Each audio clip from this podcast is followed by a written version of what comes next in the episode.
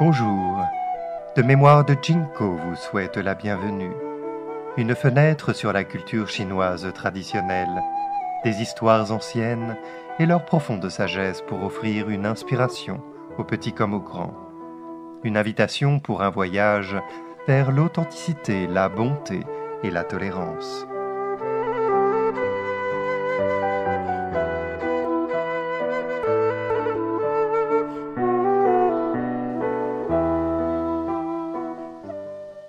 Persée et la Gorgone d'aujourd'hui. Comme nous le savons, il y a sept péchés mortels. La colère, l'orgueil, l'envie, l'avarice, la gourmandise, la luxure et la paresse.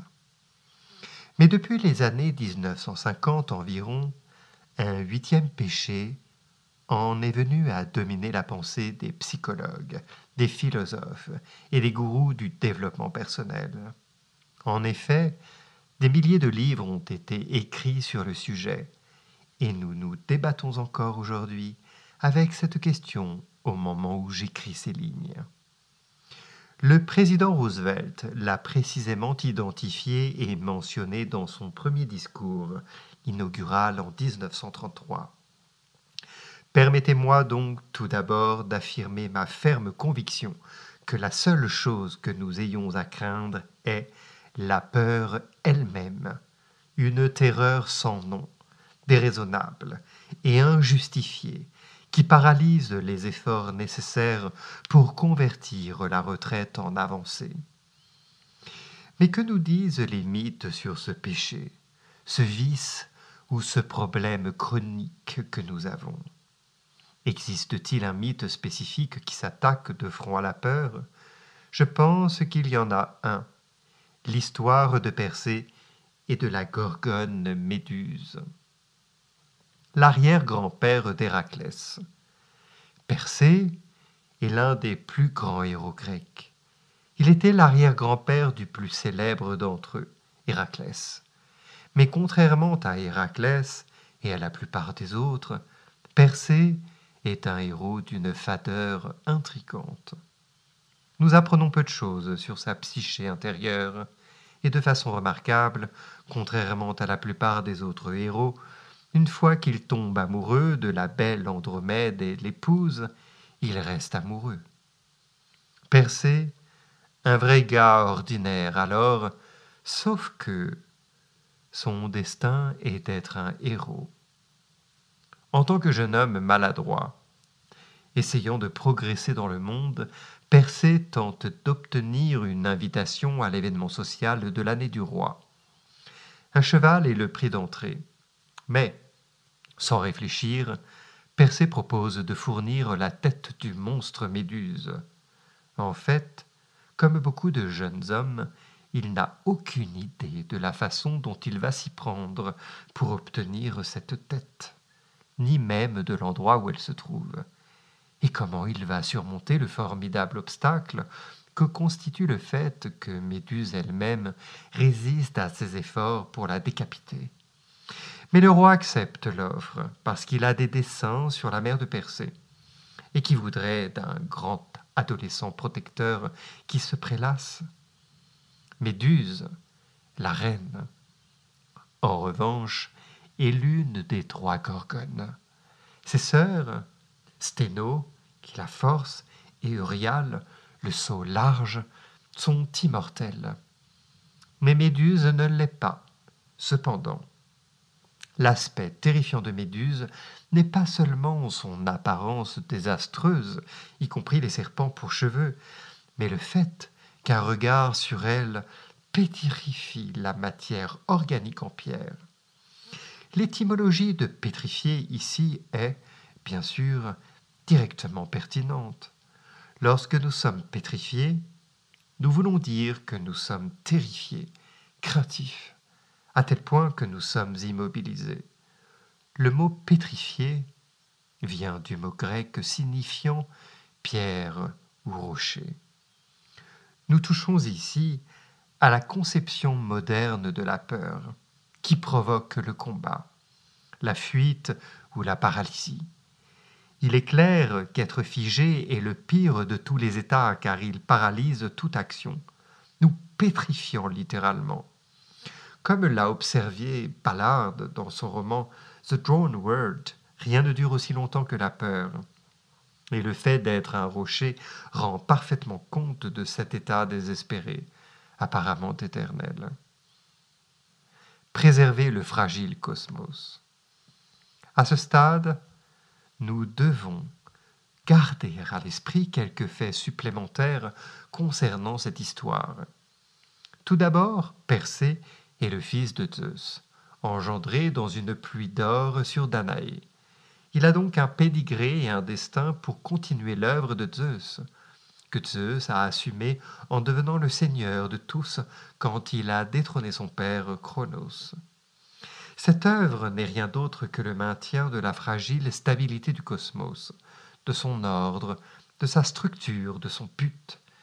Et si l'on y pense, la capacité de transformer toute matière vivante en forme minérale, comme le fait Méduse, sape le cosmos et conduirait finalement à son extinction. Car toute créature vivante serait de la pierre. Ainsi, il est nécessaire à l'ordre divin que la méduse soit détruite. C'est pourquoi Persée se lie d'amitié avec deux des plus puissants Olympiens, enfants préférés de Zeus, la déesse de la sagesse Athéna et le dieu messager, le dieu des espaces liminaux Hermès. Grâce à eux, Persée se voit montrer la voie et est finalement équipé de cinq armes nécessaires la coiffe d'invisibilité d'Hadès, les sandales ailées d'Hermès, un sac spécial, Kipisis, qui peut contenir la tête coupée sans se transformer en pierre, une lame adamantine qui peut trancher n'importe quoi, et un bouclier qui peut être poli en miroir. C'est ainsi que Persée devient un maître de la terreur. Mais considérez la préparation nécessaire. D'abord, la cause est juste, et les dieux sont derrière lui, car alors le doute ne peut l'assaillir, ce qui est la tête de pont pour la peur. Ensuite, il se déplace à la vitesse de l'éclair, sandales ailées, et devient invisible, bonnet d'Hadès, au lieu de proclamer ses mouvements. Il connaît la nature de son ennemi et évite les dommages collatéraux, l'équipisis, et dispose d'une arme la adamantine, suffisamment efficace pour trancher l'ennemi en deux. Et c'est pourquoi, bien sûr, la déesse Athéna est si importante. C'est elle qui conseille Persée, car elle est la sagesse, et une partie de la sagesse est la prévoyance. Il convient de mentionner que malgré le soutien des grands dieux, Arès, Apollon et Aphrodite, Troie est tombée en partie parce qu'Athéna était contre eux. Elle donne à Ulysse l'idée stratégique du cheval de Troie, qui s'avère fatale. Confronter la peur. La méduse représente une sorte de terreur qui trouble non seulement l'esprit, mais aussi la vision. On ne peut pas la regarder sans être dépassé. Dans un sens, le mythe de Persée est un mythe de la maturation. Pour devenir adulte, nous devons faire face aux aspects les plus sombres de notre existence et ne pas tomber sous le charme de sa pétrifiante négativité. Et pour ce faire, nous avons besoin de l'arme ultime, le bouclier réfléchissant. Nous devons regarder, nous devons voir, ce qui signifie comprendre, mais le faire d'une manière qui ne nous fait pas participer à sa réalité.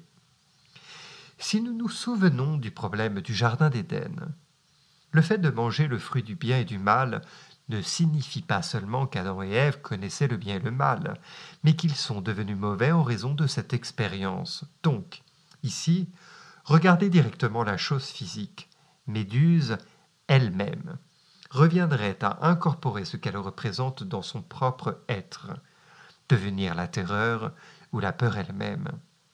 À ce moment-là, le cœur s'arrête et on devient pierre.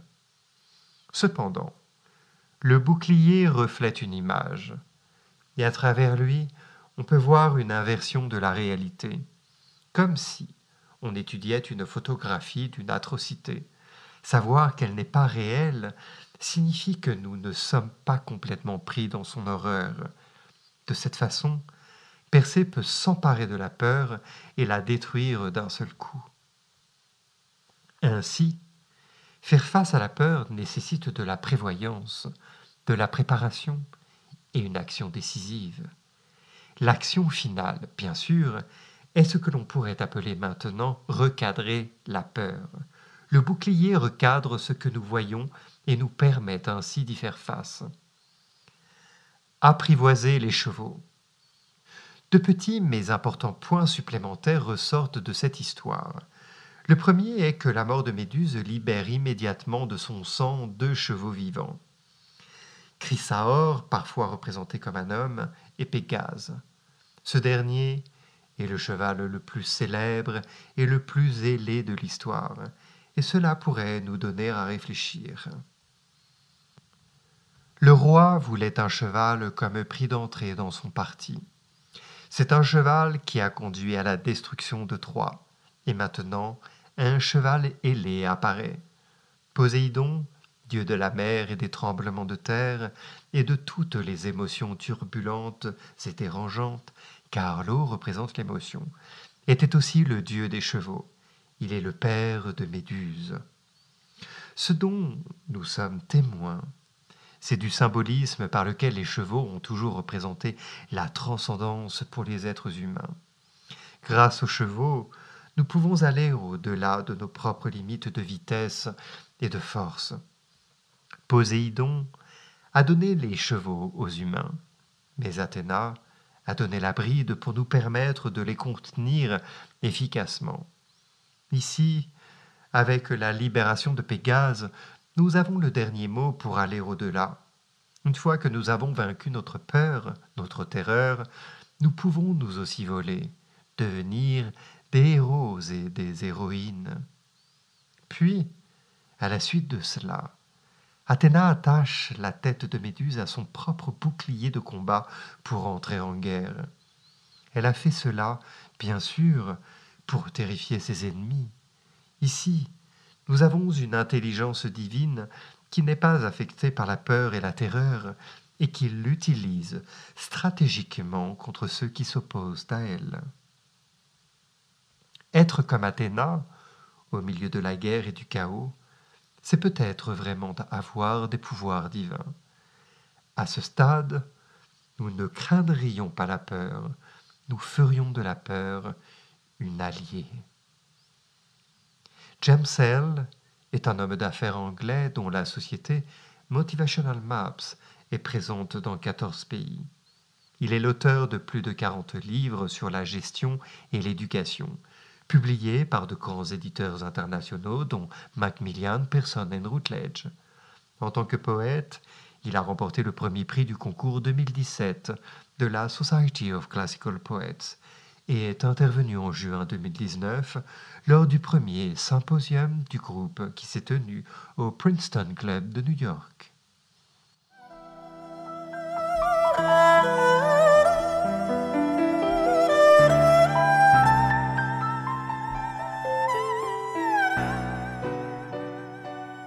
De Mémoire de Jinko vous remercie d'avoir écouté ce podcast. Au plaisir de vous retrouver pour d'autres histoires.